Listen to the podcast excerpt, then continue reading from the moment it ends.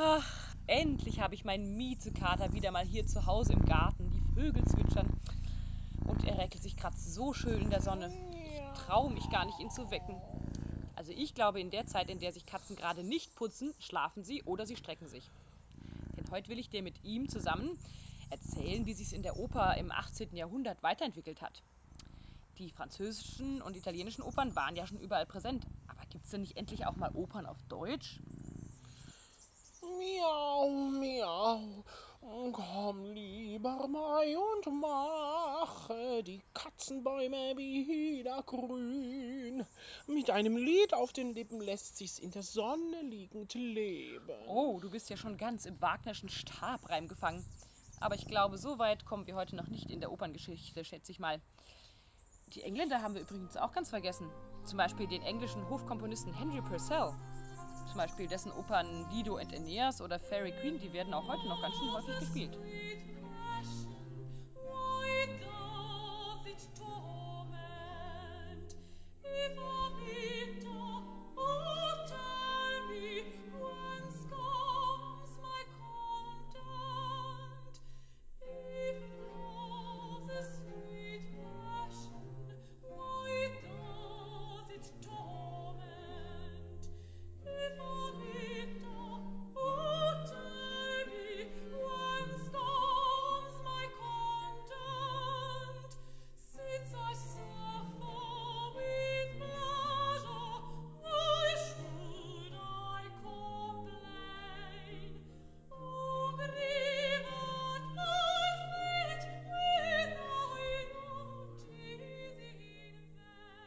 Aber du willst doch über deutsche Opern reden.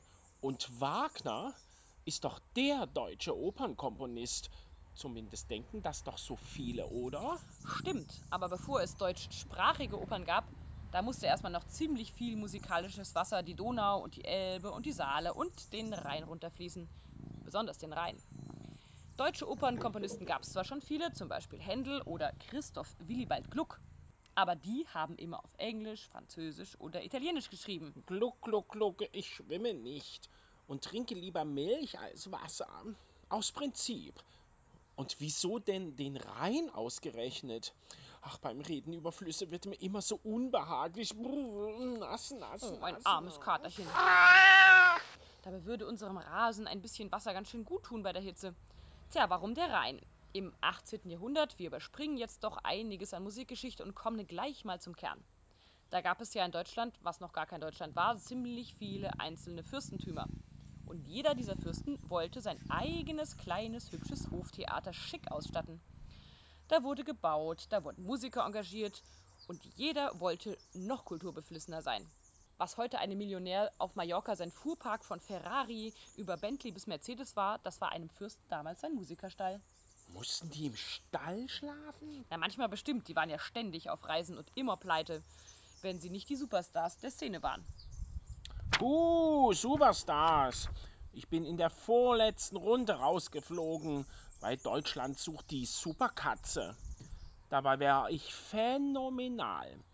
Vielleicht etwas zu anspruchsvoll.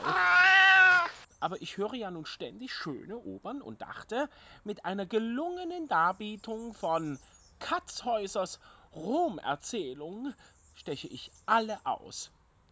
Leider waren zwei der vier Juroren danach eingeschlafen. Oh, das ist wirklich Künstlerpech, würde ich sagen. Aber viele Komponisten waren zu ihren Lebzeiten auch noch eindeutig unterschätzt. Und eine Oper auf Deutsch zu schreiben, was war gar nicht so einfach. Ein Fürst wollte es aber wissen, und das war Karl Theodor am Hof von Mannheim. Das liegt am Rhein. Der schaffte es innerhalb von 30 Jahren, seine Hofkapelle von 20 Musikern auf knapp 90 aufzustocken.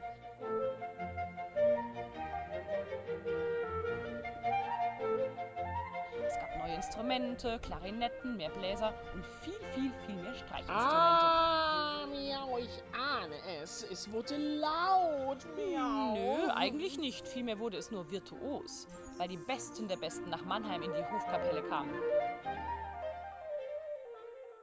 Und die deutschen Texte? Wer schrieb die? Ja, jetzt kommt die Verbindung zu einem anderen deutschen Hof, nämlich der von Weimar mit der Fürstin Anna Amalia von Sachsen-Weimar-Eisenach. die nicht nur Bücher für ihre Bibliothek liebte, sondern auch selber komponierte. Und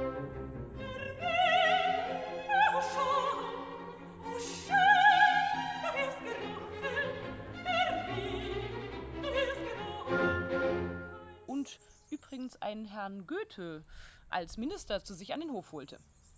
Kenne ich, kenne ich. Der steht vor dem Nationaltheater hier in Weimar. Aber das sind doch zwei, oder? Miau. Nein, der andere, das war Schiller, aber die sind erst später dran. Nein, Anna Amalia schätzte noch einen anderen Philosophen sehr, Christoph Martin Wieland. Der sollte ihre Söhne in Weimar erziehen und schrieb nebenbei Theaterstücke und eben auch Singspiele, also Schauspiele, in denen neben Dialog auch gesungene Lieder vorkamen und die dann vom Orchester begleitet wurden. Und waren das dann Schausänger oder Singspieler? Boah, wahrscheinlich wohl beides ein bisschen. Auf jeden Fall konnten sie nur Deutsch. Ah, klar. Deshalb also auf Deutsch. Und Wieland wollte nun auch die Sprache in Musik übersetzen und hatte einen Theatermusiker an der Hand, Anton Schweitzer. Die beiden haben dann zusammen Stücke geschrieben und waren deutschlandweit als Dream Team bekannt. Genau wie wir und ein Opernführer-Podcast. Miau. Kennen jetzt alle Katzen, die ich kenne. Und das sind sehr viele. Miau. Ja, und wie auch Gluck schrieb Wieland ein Drama über Alkeste aus der griechischen Antike.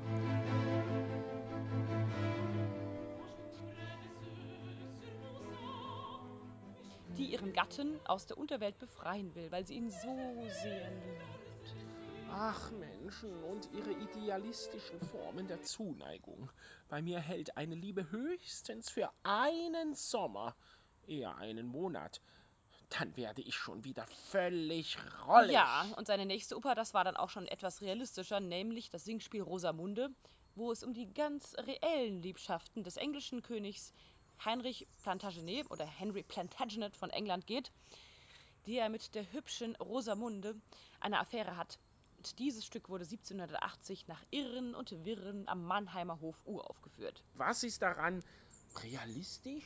Tja, dass der König eigentlich mit Elinor von Aquitanien verheiratet ist und die Konkurrentin Rosamunde erst mit Gift und dann mit einem Dolch aus dem Weg. Hahaha, miau, das hört sich gut an. Und dann gibt's dann gar kein Happy End, sondern Tod und Schluss. Ich wollte nicht erwartet zu diesem Fest.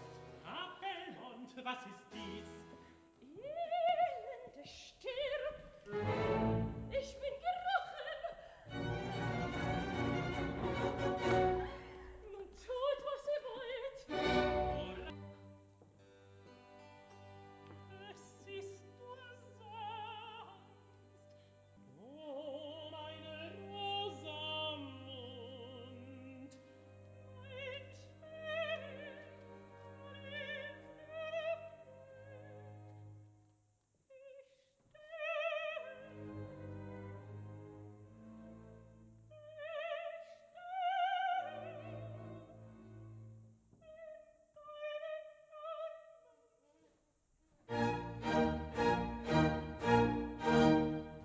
Aus die Maus. Hihihihi. Na, na, na.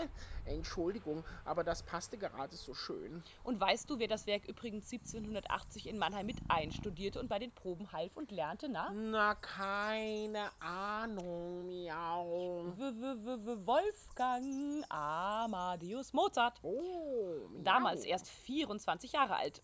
Und jetzt zeige ich dir mal was Lustiges. Erst ein kleiner Ausschnitt aus Rosamunde.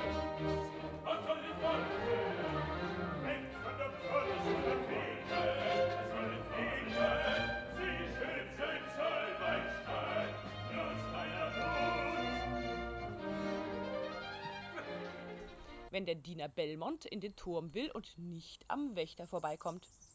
Und jetzt ein Beispiel aus Mozarts Entführung aus dem Serail, wo der Tenor Belmonte nicht in den Palast reinkommt, an einem Bass vorbei.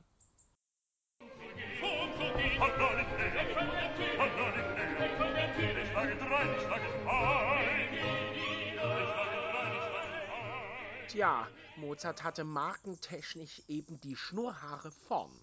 Schon lustig, ne? Da hat Mozart offensichtlich einiges an Inspiration mitgenommen, würde ich mal sagen. Aber heutzutage kennt kein Kater mehr Anton Schweitzer. Doch, ich. Wie ging's denn denn weiter mit der deutschen Oper? Mozart hat ja auch noch die Zauberflöte auf Deutsch geschrieben. Uh, da hast du aber gut aufgepasst in unserem Opernführer. Ja, was kam wohl nach Mozart? Da sind wir dann schon im 19. Jahrhundert, der absoluten mega super duper Blütezeit der Oper. Egal ob in Frankreich mit der Grand Opera, in Deutschland die romantischen Opern von Richard Wagner oder in Italien das Bel Canto.